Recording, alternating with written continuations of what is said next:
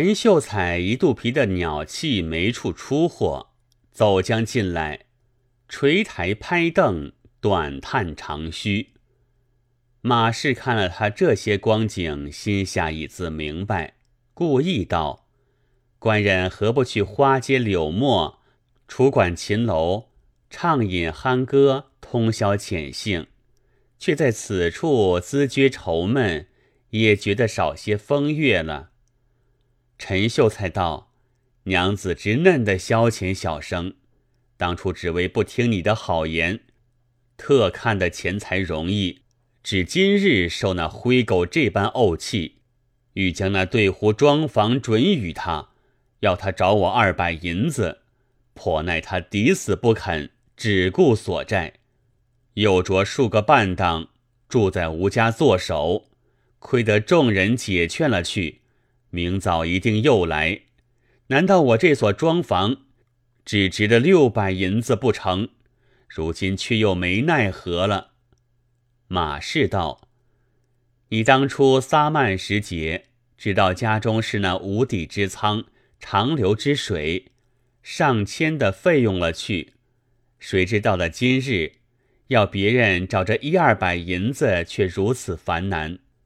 即使他不肯时。”只所准与他罢了，闷作甚地。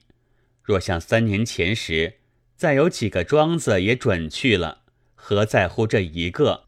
陈秀才被马氏数落一顿，默默无言。当夜心中不快，吃了些晚饭，洗了脚手睡了。又道是：欢娱闲夜短，寂寞恨更长。陈秀才有这件事在心上，翻来覆去，扒不到天明，及至五更鸡唱，身子困倦，朦胧思睡。只听得家童三五次进来说道：“魏家来讨银子，一早起了。”陈秀才忍耐不住，一咕噜爬将起来，请拢了众员中，写了一纸卖契。将某处庄卖到某处银六百两，将出来交与众人。众人不比昨日，欣然接了去，回复魏朝凤。陈秀才虽然气愤不过，却免了门头不清净，也只所罢了。那魏朝凤也不是不要庄房，也不是真要银子。见陈秀才十分窘迫，只是逼债，不怕那庄子不上他的手。如今陈秀才果然吃逼不过，只得将庄房准了。魏朝凤称心满意，已无话说。却说那陈秀才自那准庄之后，心下好不傲恨，终日眉头不展，废寝忘餐。时常咬牙切齿道：“我若得志，必当报之。”马氏见他如此，说道：“不愿自己，反恨他人。别个有了银子，自然千方百计要寻出便意来。谁像你将了别人的银子用得利落，不知曾干了一节什么正经事务，平白的将这样美产贱送了。”难道是别人殃及你的不成？陈秀才道：“事到如今，我岂不知自悔？但做过在前，悔之无及耳。”马氏道：“说的好听，怕口里不像心里，自悔两字也是极难的。又道是败子若收心，犹如鬼变人。这时节手头不足。”只好缩了头，坐在家里怨恨。有了一百二百银子，又好去风流撒漫起来。陈秀才叹口气道：“娘子兀自不知我的心事，人非草木，岂得无知？我当初实是不知稼穑，被人鼓舞，朝歌暮乐，耗了家私，今已历尽凄凉。”受人冷淡，还想着风月两字，真丧心之人了。马氏道：“嫩地说来也还有些志气。我且问你，假若有了银子，你却在做些什么？”陈秀才道：“若有银子，必先恢复了这庄居，羞辱那灰狗一番，出一口气。其外，或开个铺子，或这些田地，随缘度日，以待成名。我之愿也。若得千金之资，也就够了，却哪里得这银子来？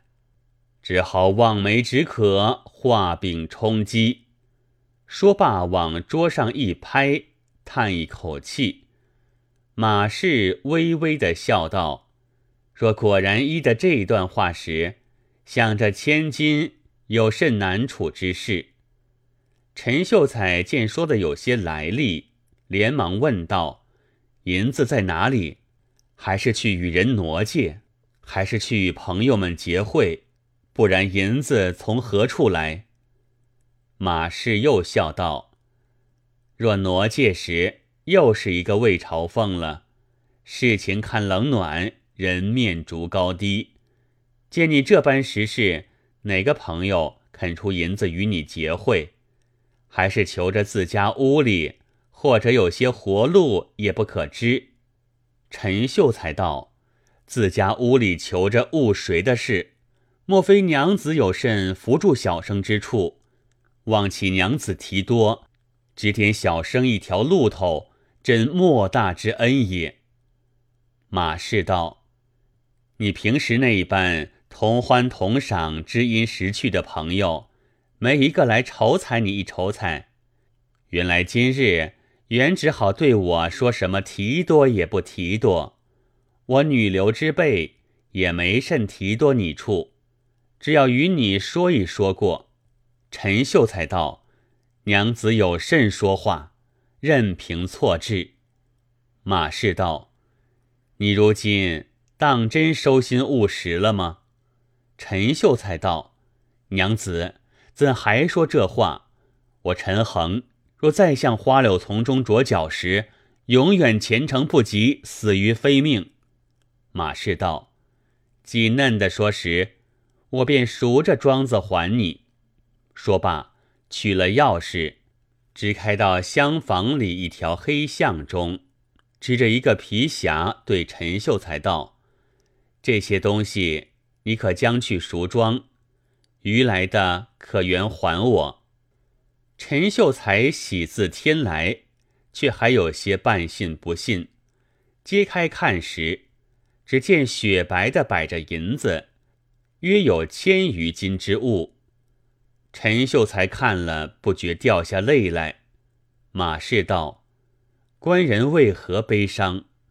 陈秀才道：“陈某不孝，将家私当尽，赖我贤妻熬清手淡，积攒下若多财物，使小生恢复故业。实是枉为男子，无地可自容矣。”马氏道。官人既能改过自新，便是家门有幸。明日可便去赎取庄房，不必迟延了。陈秀才当日欢喜无限。过了一夜，次日着人请过旧日这几个园中，去对魏朝凤说，要兑还六百银子，赎取庄房。魏朝凤却是得了便宜的。如何肯便与他赎？推说道：“当初准与我时，多是些败落房子，荒芜地基。我如今天造房屋，修理的紧紧簇簇，周回花木栽植的整整齐齐，却是原是这六百银子赎了去，他倒安稳。若要赎时，如今当真要找足一千银子，便赎了去。”众人将此话回复了陈秀才。陈秀才道：“既是嫩地，必须我亲看一看。果然天造修理，估值几何？然后亮找便了。”便同众人到庄里来问说：“朝凤在吗？”只见一个养娘说道：“朝奉却才借铺里去了。我家内眷在里面，官人们没事不进去吧？”众人道：“我们略在外边踏看一看，不妨。”养娘放众人进去看了一遭，却见原只是这些旧屋，不过补得几块地板，筑得一两处漏点，修得三四根折栏杆，多是有数看得见的，何曾添个什么？陈秀才回来对众人道：“庄居一无所增，如何却要我找银子？”当初我将这庄子抵债，要他找的二百银子，他乘我手中窘迫，贪图产业，百般勒啃，上了他手，今日又要反找，将猫食扮猫饭，天理何在？我陈某当初软弱，今日不道的与他作弄，众人可将这六百银子交与他，叫他出屋还我。只这等，他已得了三百两利钱了。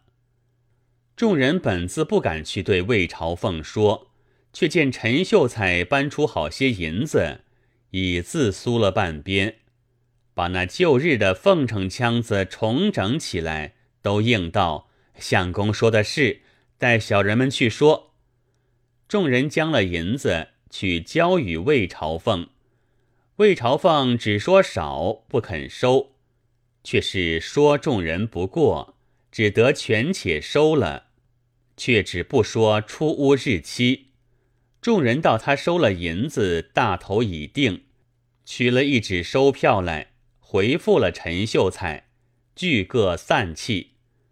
过了几日，陈秀才又着人去催促出房，魏朝凤却道：“必要找够了修理改造的银子，便去。”不然时绝不搬出，催了几次，只是如此推脱。陈秀才愤恨之极，道：“这厮嫩般恃强，若与他京官动府，虽是礼上说我不过，未必处得畅快。慢慢的寻个计较处置他，不怕你不搬出去。当初怄了他的气，未曾谢得他。”今日又来欺负人，此恨如何消的？那时正是十月中旬天气，月明如昼。陈秀才偶然走出胡房上来步月，闲行了半晌，又倒是无巧不成话。只见秦淮湖里上六头，黑洞洞推将一件物事来。陈秀才注目一看。吃了一惊，原来是一个死尸，却是那扬子江中流入来的。那尸却好流进房屋边来。陈秀才正为着魏朝凤一事踌躇，默然自语道：“有计了，有计了！”便唤了家童陈露到来。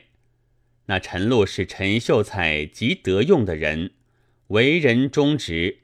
陈秀才每事必与他商议，当时对他说道：“我受那魏家狗奴的气，无处出货，他又不肯出屋还我，怎得个计较摆布他便好？”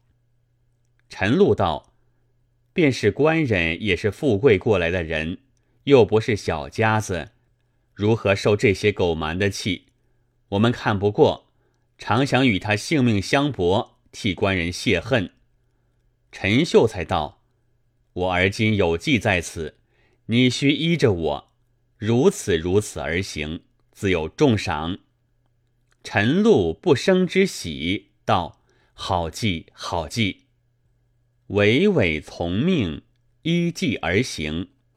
当夜各自散了。次日，陈露穿了一身宽敞衣服。央了平日与主人家往来的好的陈三官做了媒人，引他往对湖去投靠魏朝凤。魏朝凤见他人物整齐，说话伶俐，收纳了，拨一间房与他歇落，叫他穿房入户使用。且是勤谨得用。过了月余，忽一日，魏朝凤早起寻陈露，叫他买柴，却见房门开着，看时不见在里面。到各处寻了一会儿，则不见他。又着人四处找寻，多回说不见。魏朝凤也不曾费了什么本钱在他身上，也不甚要紧。正要寻袁枚来问他，只见陈秀才家三五个仆人到魏家说道：“我家一月前逃走了一个人，叫做陈禄。”闻的陆三官领来投靠你家，快叫他出来随我们去，不要藏匿过了。我家主现告着状嘞。魏朝奉道：“便是一月前一个人投靠我，也不晓得是你家的人，不知何故前夜忽然逃走了。委实没这人在我家。”众人道：“岂有又逃的理？”分明是你藏匿过了，哄骗我们。既不在时，除非等我们搜一搜看。魏朝凤托大道，便由你们搜，搜不出时，吃我几个面光。众人一拥入来，除了老鼠学中不搜过。魏朝凤正待发作，只见众人发声喊道：“在这里了！”魏朝凤不知是甚势头。近前来看，原来在土松处翻出一条死人腿。魏朝凤惊得目睁口呆，众人一片声道：“一定是魏朝凤将我家这人杀害了，埋着腿在这里。去请我家相公到来商量，去出手。”一个人慌忙去请了陈秀才到来。陈秀才大发雷霆，嚷道。人命关天，怎便将我家人杀害了？不去府里出手，更待何时？叫众人提了人腿便走。魏朝凤咯哒哒的抖着，拦住了，道：“我的爷，委实我不曾谋害人命。”陈秀才道：“放屁！这人腿哪里来的？你只到官分便去。那富的人怕的是见官。”况是人命，只得求告道：“且慢慢商量。如今凭陈相公怎的处分，饶我道官吧。怎吃得这个没头官司？”陈秀才道：“当初图我产业，不肯找我银子的是你；今日占住房子要我找价的也是你。嫩般强横，今日又将我家人收留了，谋死了他。”正好公报私仇，却饶不得。魏朝奉道：“我的爷，是我不是，情愿出屋还相公。”陈秀才道：“你如何谎说天造房屋？你如今只将我这三百两利钱出来还我，修理庄居，一纸符便于我，我们便净了口，将这只脚烧化了，此事便泯然无忌。”不然时，今日天清日白，在你家里搜出人腿来，众目昭彰，一传出去，不道的轻放过了你。魏朝凤冤屈无身，却只要没事，只得写了符便递与陈秀才，又逼他兑还三百银子，催他出屋。魏朝凤没奈何。连夜搬往三山街借铺中去，这里自将腿藏过了。陈秀才那一口气方才消的。你道魏家那人腿是哪里的？原来陈秀才十月半步月之夜，偶见这死尸推来，却叫家童陈禄取下一条腿。次日。只做陈露去投靠魏家，却将那只腿巧的带入，乘他们不见，却将腿去埋在空处停当，依旧走了回家。这里只做去寻陈露，将那人腿搜出，定要告官。他便慌张，没做理会处，只得出了屋去。又要他白送还这三百银子利钱，此陈秀才之妙计也。陈秀才自此恢复了庄，便将余财十分作家，竟成富士。后亦举孝廉，不事而终。陈露走在外京多时，方才重到陈家来。魏朝凤有时撞着情之重计，却是房契已还。当日一时急促中事，又没个把柄。无可申辩处，又毕竟不知人腿来历，到底怀着鬼胎，只得忍着罢了。这便是陈秀才巧计赚圆房的话，有诗为证：“撒曼虽然会破家，凄贪刻薄也难夸。试看横事无端志，只为生平中毒奢。”